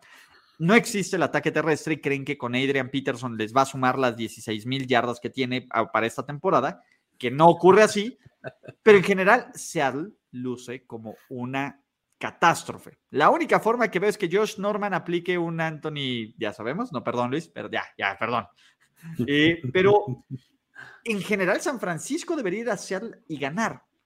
Pero, pero, pero, pero, eso se dice más fácil de lo que realmente ocurre. Y, y todos los fans de los 49ers, Juan Antonio Pérez Valdés, no me va a dejar mentir, güey, sienten que este juego lo va a perder porque este eterno pesimismo de los 49ers de que no pueden tener cosas bonitas se hace presente. Wow, wow, A Jimmy G es la cosa más bonita del mundo. Fin. Y estoy incluyendo a mi esposa en esa lista. De nuevo, no, es que es difícil poner algo más bonito que Jimmy G. La neta, la neta. O sea, pero el punto aquí es, ¿por qué estás nervioso, Toño? ¿Por qué dices, pinche Pete Carroll, güey. Me va a hacer que lo odie más, güey. En el momento en que más en el piso esté, el cabrón va a agarrar y hundirme, güey, junto con él. Sí, o sea, esa, es la cuestión. O sea, por eso odio a la sopilota y al cucaracho, güey. Porque en los momentos donde dices, bueno, ahora sí estamos para pegarles bien y duro, te acaban ganando de las maneras más inverosímiles y tú cometiendo todos los errores mentales que eres capaz de hacer en un espacio pequeño. Y ojo, por ahí preguntarle que es que por eso odio a la sopilota. A ver, no, yo odio a, a la sopilota desde que estaba con los Patriots. ah, yo lo amé en USC, güey. Es, una cuestión, o sea, es, una cuestión de que el güey, la primera vez que lo vi, dije, tú y yo no. como el chef Herrera en Masterchef, o sea, tú vas a ser mi perra, o sea, aunque sea a través de estos micrófonos o de este humilde medio, o sea, no hay, no hay química. Pero la verdad es que sí, o sea, este juego tiene toda la mala herencia de que siempre encuentre la manera de chingarnos y, y, jodernos en el peor de los momentos. Ahora, súmale que mi Divo puede ser que, o sea, más bien, no va a estar. Una dos semanas fuera. Entonces dices, híjole, güey, o sea, ya, ya tienes algún problema por ahí. Quiero no está al 100%. Jimmy G trae, pues ha ido ligando como que una buena rachita, jugando bien, y si logra pasar de un cierto yardaje, sabes que ya gana, ¿no? Me, me gusta más, o sea, analizar el lado defensivo. O sea, la defensiva creo que están haciendo cosas chingonas. Creo que aún el cucaracho en su buen momento tendría problemas contra esta defensiva y aún así no estoy cómodo con este, con este juego. O sea, en este juego voy Niners porque soy Niner y quiero que ganen los Niners y los Niners tienen algo por qué jugar. O sea, realmente los, los Seahawks, aún ganando este juego, no tienen mucho que apostar considerando cómo está la división, ¿no? Totalmente. Y tienes, ah, ah, tienes un punto muy importante que es eh, el mismo que yo me he preguntado desde el momento en el que salió lesionado Divo Samuel la semana pasada, es ahora cómo va a funcionar esta ofensiva, porque Divo Samuel es este, eh, se había convertido en el corazón mismo de este ataque, ¿no? O sea, y eso creo yo que estaba teniendo impacto en el buen nivel de juego de Eli Mitchell y en el surgimiento de, Brandon Ayuk. O sea, a partir de que, de que empezaron a utilizar a Divo Samuel en todos lados, a la el Patterson, realmente es que esta ofensiva empezó a tener este, destellos por, todo, por diferentes lugares, ¿no? Entonces, eh, sin Divo Samuel, pues vamos a ver. O sea, yo no estoy diciendo que no vaya a funcionar, pero pues, pero pues quiero ver, ¿no? se complica un chingo, se complica un chingo. Exactamente. ¿no? Entonces, este, sí lo que mencionas de, la, de la, defensiva de, los foreigners me, este, me convence y me gusta también porque pues tenemos como que la idea de que no necesariamente estaban jugando tan bien en esta temporada, pero creo que últimamente han encontrado buen ritmo. ¿no? Estén, este, han, han, encontrado maneras de detener eh, a la defensiva rival, este, entonces, creo que tienen lo suficiente como para vencer a unos Seahawks que de verdad no, no están dando una. O sea, y bueno, Adrian Peterson, nomás con que nos den sus 360 y cacho de yardas, con eso estoy contento. Este, y ya para que suba al cuarto lugar de todos los tipos y con eso me conformo. Y ya. ¿No? Este, aunque sea que vaya a alcanzar a mi Barry Sanders de toda la vida, no importa.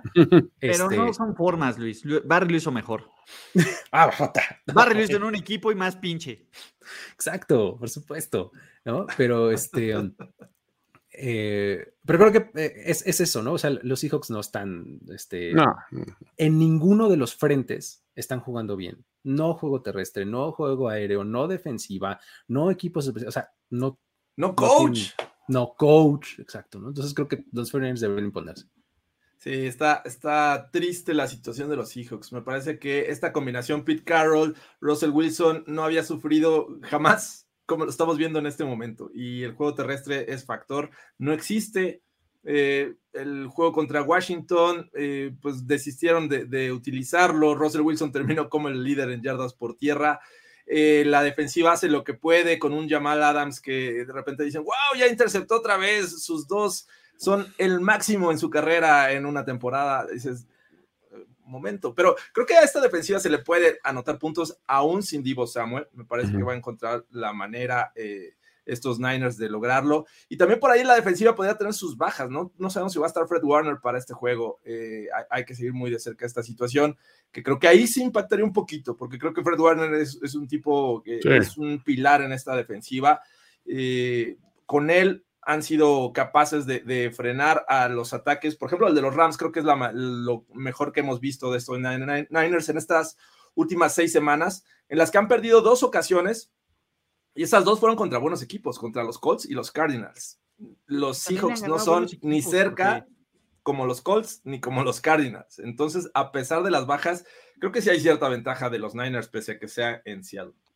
No, a ver, que suceda, porque si no sucede, por Dios, no sé si tenga Twitter Kyle Shanahan, voy a checar, pero, o sea, sí soy capaz de seguirlo y mandarle un DM de, oiga, coach, ¿a dónde le mando su playera de I am las opilotas bitch, güey? O sea, así de pronto.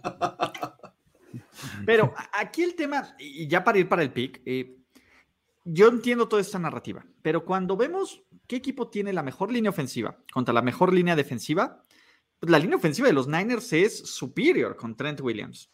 ¿Qué equipo eh, tiene la mejor línea defensiva? Contra la línea ofensiva, pues Nick Bosa parece que va a ir a tomar. Eh, a ver, no hay ciudad más liberal que Seattle, cabrón. Entonces. No, y aparte, sí, sí, ese güey sí siente que va a ir a, imponer su territorio, ¿no? Y cuando veo factores X, se nos ha olvidado el impacto de George Kittle. Los, los puristas dirán, lleva una recepción. No mames, George Kittle es el güey equipo, es el güey que independientemente de dónde está Divo, te preocupa más George y George es un chingón, muchacho. bloquea muy Se va a comer, pero 20 veces a Blitzboy y yo por eso voy con sus San Francisco 49ers. Muy bien, vámonos con los Niners. Yo también voy Niners. Niners, pero pinche pilota no lo hagas. Venga, Toño. Niners, Niners.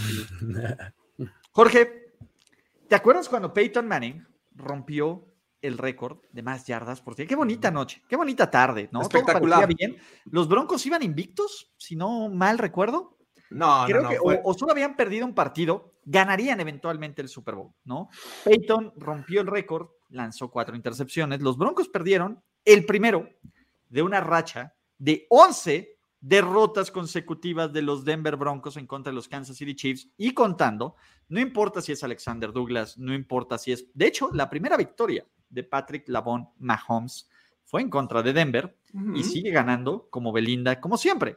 Pero las cosas son diferentes. Si nos vamos a sus estadísticas avanzadas, avanzadas de los nerds, Teddy B tiene mejor QB rating. Teddy B tiene mejor porcentaje de pases completos. Teddy B tiene mejor porcentaje de intento de yardas por pase y Teddy B solo sabe ganar. Sin embargo, este duelo está interesante. Kansas City viene después de descansar y ya saben que si alguien le cae bien el pinche barbecue recalentado del fin de semana que no tiene nada que hacer, es a nuestro gordito Andy Reid. Del otro lado, los Broncos, pues básicamente parece seleccionaron a Patrick eh, Surtain segundo, ¿no? Y esta super defensiva de Vic Fangio, que fueron el primer equipo que más o menos dijo, bueno, Mahomes se le juega así, güey, aguantándolo y a que la cague. El problema es que, pues, Drew Locke la cagó con Daniel Sorensen en un pick six, o me falla la memoria, Jorge. Daniel Sorensen, sí, creo que sí. Eh, Kansas City está descubriendo defensiva. Kansas City puede eh, pues, separarse del resto de la división y empezar a pensar básicamente cómo regresar por tercer año consecutivo al Super Bowl. ¿Creen que los Broncos tengan los elementos, el capital y la forma de evitar que Kansas City siga, se rompe esta racha o estos Chiefs llegaron para partir cráneos y para decir, ¿saben qué? Ya les dimos chance, chavos, es momento de ponernos en modo playoffs. Dale, Jorge, dale, dale. Ah, yo empiezo.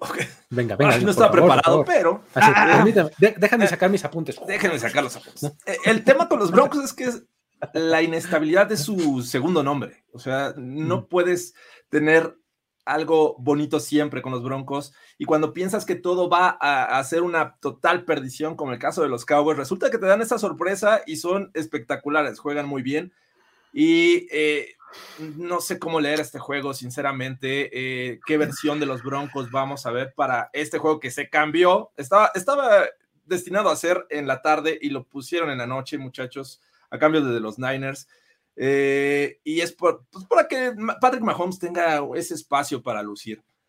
Obviamente, todos pensamos que los Chiefs tienen la oportunidad de ganar, van a jugar en casa, pueden ampliar esta racha que bien mencionabas. Eh, sin embargo, creo que todo está del lado de los Broncos. ¿Qué, ¿Qué, versión de los Broncos vamos a ver? Si esta que ha mostrado contra los Cowboys y los Chargers, luciendo una buena defensiva pese a las bajas, y eso que ya regresó Bradley Chop, pero creo que siguen teniendo bajas ahí interesantes. El tema ahí con los Broncos, creo que el, los linebackers han encontrado esta juventud y este cambio eh, ante las lesiones que habían sufrido de los titulares en un inicio de la temporada. Así es que han funcionado. El caso de, de, John, que llegó de los Rams, eh, Baron Browning, que es novato.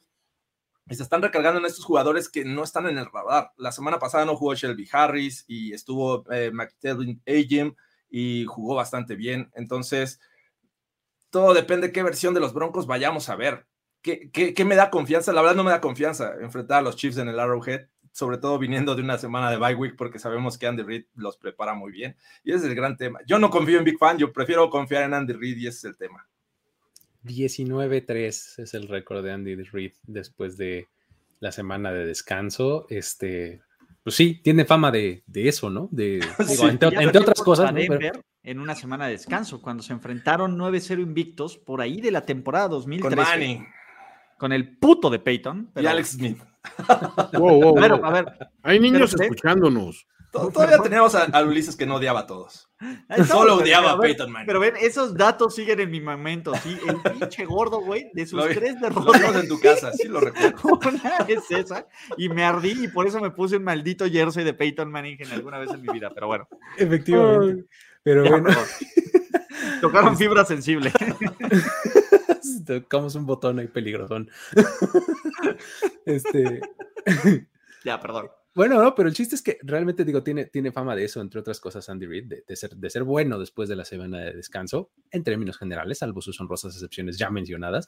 Este, eso por un lado, y, por el otro, creo que em, por más que creemos que, que, el juego terrestre y que Clyde Eros este, pues es como que medio inclusive ahí, creo que la semana, lo último que vimos de él, ¿no? Cuando jugaron contra los Cowboys, pues creo que se vio bien involucrado, ¿no? En la, en la ofensiva, se vio, eh, se vio que por lo menos eh, Andy Reid le tiene más confianza, ¿no? Y que va a poner el balón en sus manos eh, mucho más frecuentemente, ¿no? Entonces, creo que pues puede ser ahí un, un, factor interesante que sin ser el que se lleve la abrumadora mayoría de, las, de, los toques de balón, puede hacerlo de manera decente y puede hacerlo muy bien, ¿no? Ahora, del otro lado, hablando y quedándonos en, en los corredores, qué dupla más interesante de corredores y más padre tienen los Broncos, ¿no? Este, en, Gordon y, este Javonte Williams, ¿no?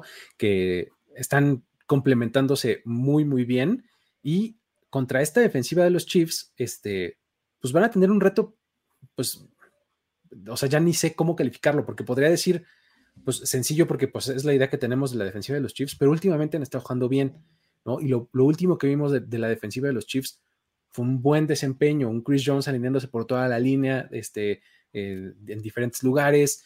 Entonces, creo que puede estar interesante este partido y, la verdad es que cae bien que lo hayan pasado a, la noche, ¿no? O sea, o preferían de ver otra vez a Russell Wilson. Y, yo prefería ver a Russell Wilson en los Niners. No, no, ni yo, güey. Digo, porque nos van a ver a los Seahawks, pero tampoco a los Broncos contra yo los no. No, la verdad es que yo quería ver a los Chargers contra los Bengals, se la mamaron. Ese hubiera estado mucho mejor. Ese sí, para que veas. Ya, ya estamos hartos de Mahomes en prime time. Ya, paren, paren un poco. Pero este juego sí tiene unas narrativas bien chingonas, como dice Luis. O sea, o sea, por una parte, la defensiva de los Broncos siento que como que este es el momento que dice, güey, ahora sí tenemos un muy buen chance.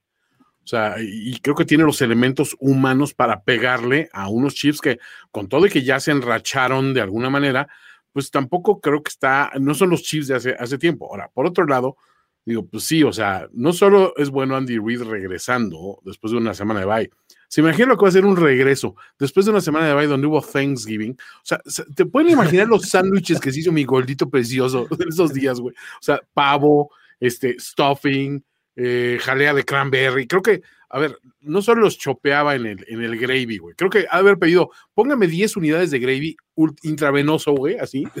Solo inyectalo en mis venas. El güey debe venir, pero repuestísimo y dispuesto. Ahora sí, vamos a jugar aún así, o sea, híjole, güey, o sea, este juego sí me encanta. O sea, me encanta sinceramente, porque siento que va a haber oportunidad hasta, hasta de que Teddy B se quite como que la, la señal de, bueno, pues te lanza un par de pases y, y, corre para otros. No, siento que va a salir en plan de decir, vamos a explotar a una defensiva, a una defensiva que tiene pass rush, pero por lo demás no estoy tan convencido de que puedan detenernos, ¿no? Y si hay armas, güey. Eso es lo que, lo que sí me interesa, güey. O sea, creo que sí hay una oportunidad de pegarle a los Chiefs en, en O sea, sé que George no confía en Big Fangio, pero Fangio no plantea malos juegos contra Mahomes, ¿eh? históricamente.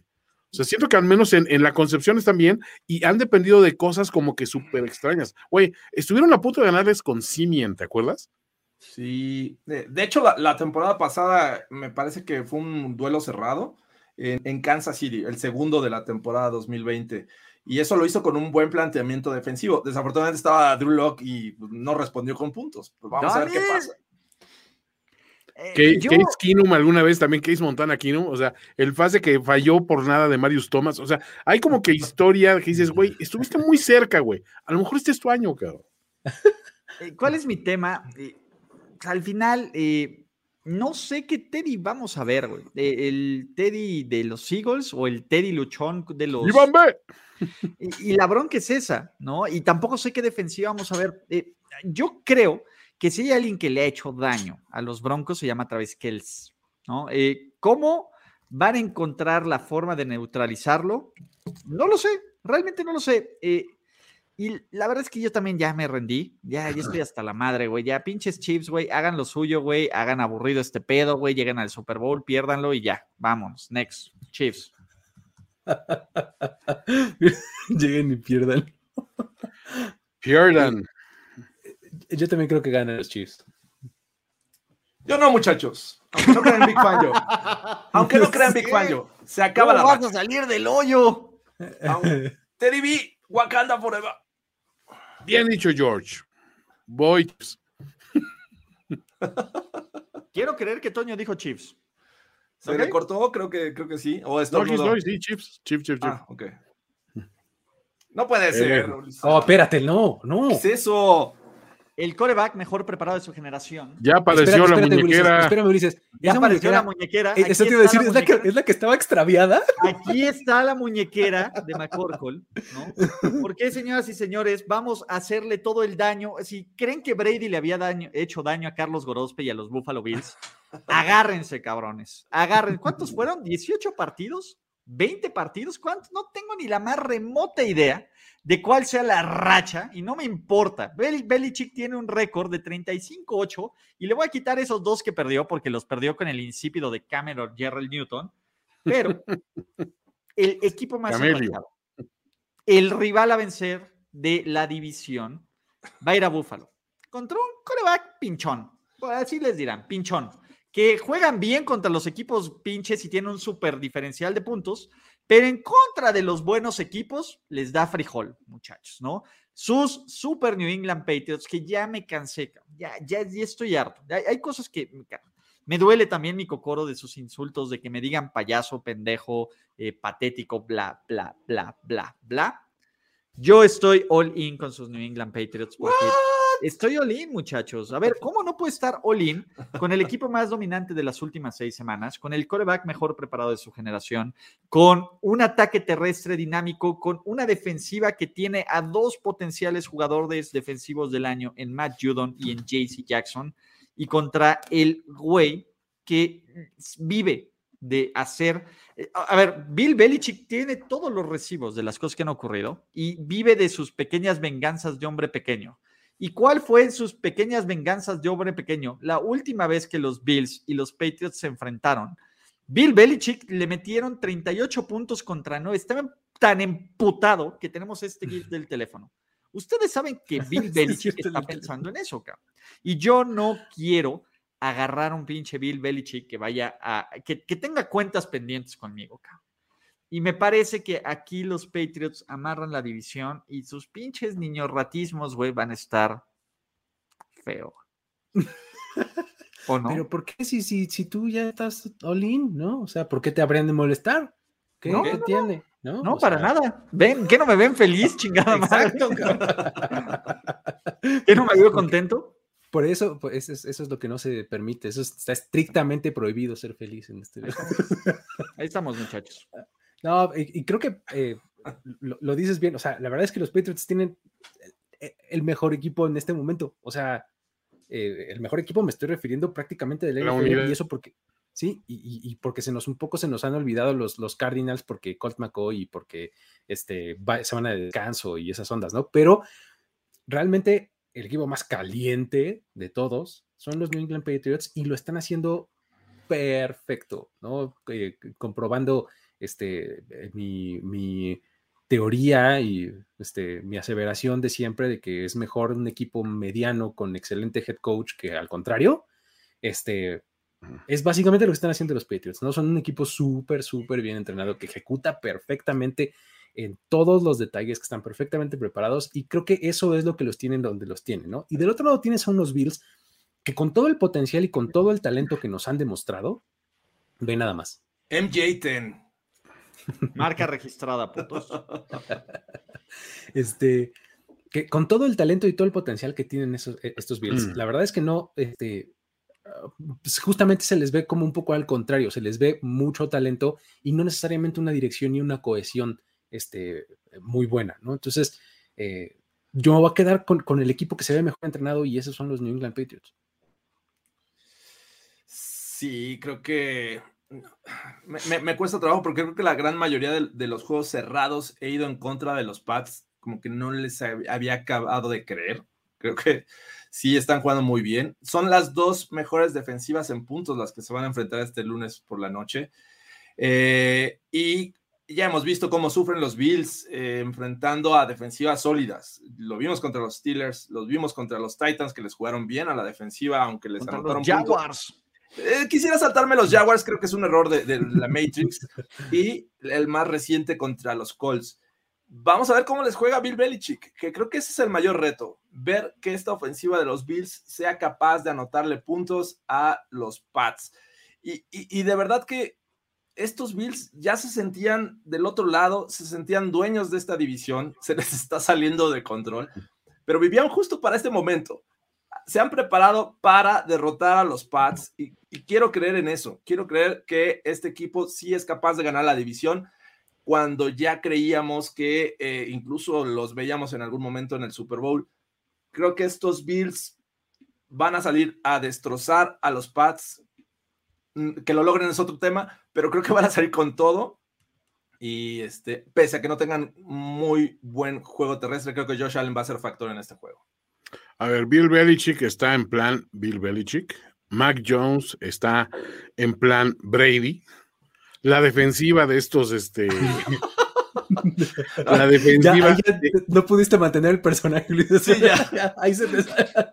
La defensiva de estos Patriots está en plan Super Bowl. Pero recuerden el adagio: Nobody circles the wagons like the Buffalo, Bills. Y este son los Bills que realmente dicen: ahora sí, ahora sí, en a ver, La última vez que estos Pats enfrentaron a un equipo tan dominante por aire, se llevaron, ¿cuántos se llevaron de los de los Cowboys, este Luigi? 400 y tantas yardas, este. De, de, ofensiva del rival. Sí. o sea, les pusieron una, madriza. O sea, o sea, como, como Simón Levy a la puerta, güey. O sea, así te lo pongo. Este, pero no es que esos güeyes sí tiraron la puerta. O sea, eso por otro lado. Y contra otras ofensivas sólidas, ok, le ganaron a unos, a unos Chargers, que es mucha ofensiva y nada más.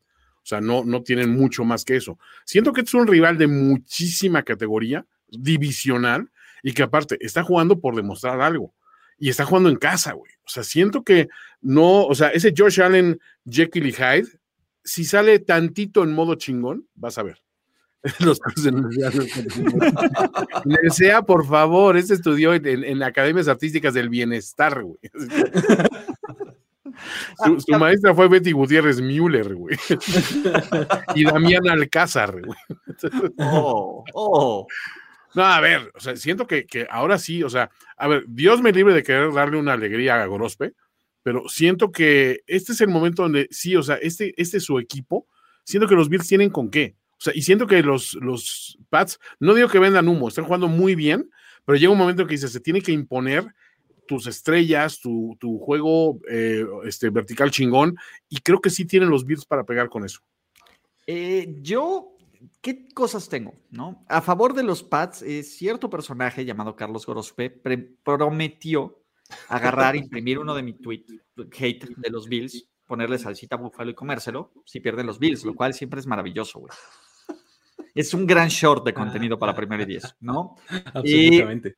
Me parece que es más propenso el equipo de los Bills a equivocarse que el de los Patriots. Creo que hemos visto un Josh Allen menos preciso, menos espectacular, menos calmado, donde cuando las cosas no están saliendo bien, se pone como en modo talk, güey, y empieza a hacer pendejadas, porque lo ha pasado, ¿no? También tiene estos momentos brillantes donde encuentra Stephon Diggs, Knox, etcétera, y este brazo. La otra que me preocupa es eh, la ofensiva de los Pats corre muy bien el balón y le pueden aplicar un Jonathan Taylor en conjunto a estos Bills, ¿no? Y la otra, los pinches Pats son recagones. No, a, ver, cada semana su rival en turno pierde un rival clave. ¿Qué falta? Que Jonathan Taylor se jode esta semana y que no juegue contra los Pats en la que viene. Sería lo único que nos faltaría y ya mando la chingada todo y ya me compro mi, mi banner de campeón de séptimo del Stairway, verdadero Stairway to Heaven, to Seven. Pero el tema aquí es Creo que la ausencia de Davis White sí va a pegar. Y me parece que, ¿saben? De entre todos los güeyes que más nos hemos pitorreado de la vida, la diferencia se va a llamar Nelson fucking Agolor. ¡No! Ah, va a pasar, güey. Y cuando esto pase, güey, nada más me van a decir, pinche Ulises, güey, ¿por qué, cabrón? Te creería Kendrick Byrne, pero. Eso te iba a decir, Kendrick Byrne ahí también, ¿no? Nelson, este es el juego del de, breakout game del agente libre más cotizado de, la ofensiva. Nelson, manos de perro, Agolor. Es que también eso es lo que, lo que hacen los, los Pats, ¿no? Y, justamente responde a lo, que, a lo que mencionaba al principio, coaching, ¿no? Coaching hace que te equivoques menos, lo que mencionas Ulises, coaching hace que plantees el juego de tal manera que te venga el ataque por donde no te lo esperas, ¿no? Y que han hecho, de repente es Don Ramón de Stevenson, este, de repente es este eh, Kendrick Bourne, de repente es eh, eh, Hunter Henry, ¿no? Hunter Henry que prácticamente anota cada partido, ¿no? Este, yo no. Eso me parece muy, este, muy loable, ¿no? Yo digo, van a ganar los, los Patriots. Dios está del lado de los buenos. Y creo que los buenos esta ocasión van a ser los Bills. Van a ganar con defensiva, muchachos. Van a ganar. A pesar que no esté Davis White, no importa. Creo que esta defensiva sigue siendo sólida pese a su ausencia. Y los pocos puntos que puedan conseguir los Bills van a ser suficientes. Así que yo voy con los Bills. Toño, antes de que digas, jugador estrella afroamericano de los Bills, ¿no importa, Jorge? ¿Qué onda? Stephon Dix. No, tú dijiste jugador estrella defensivo, eh, Davis White, no importa. ¿Cómo? Claro que sí. no importa su ausencia, dije. No importa su ausencia. No, no, dijiste no importa, cara. Claro, dijiste, podemos repetir esto. Dije, Black no importa Lives Matter, Jorge. No, no, no. Por favor. O sea, básicamente dices que si no está, está igual. Es lo mismo. da, lo mismo. da lo mismo. ¿no? Da, da igual. Por su condición. Por su condición, yo creo que no importa. Ay, voy, este, voy Bills. Con eso, muchachos, no, no me lo voy a quitar porque ni madre. Hace frío. No me la voy a quitar nunca hasta que pierdan los Pats, maldita sea. Pero, eh, eh, pues con esto terminamos el playbook de la semana 13. Gracias a todos los que estuvieron aquí. A ver, cabrones, somos un chingo en live y vemos pocos likes. Y lo más importante también, está Game Pass. Es patrocinado por Game Pass que, si les gusta esto, apoyen lo que anunciamos. Entonces, y aparte anunciamos productos chidos. Quiero despedirme sin antes agradecerles a mi queridísimo Luis Alberto Obregón. Saludos, muchas gracias. Jorge Tinajer. Oh. Gracias. And my special friend Antonio. Esto fue Playbook de primero y diez presentado por NFL Game Pass. Mi nombre es Luis Sarada. Los amo 3000. Go Pats. Playbook de primero y diez, presentado por NFL Game Pass. Tenemos que despedirnos, pero nos veremos pronto en otra lectura a profundidad de Playbook, Playbook de primero y diez. El análisis previo más profundo de la NFL. Ulises Arada, Jorge Tinajero, Luis Obregón y Antonio Sempero. Playbook.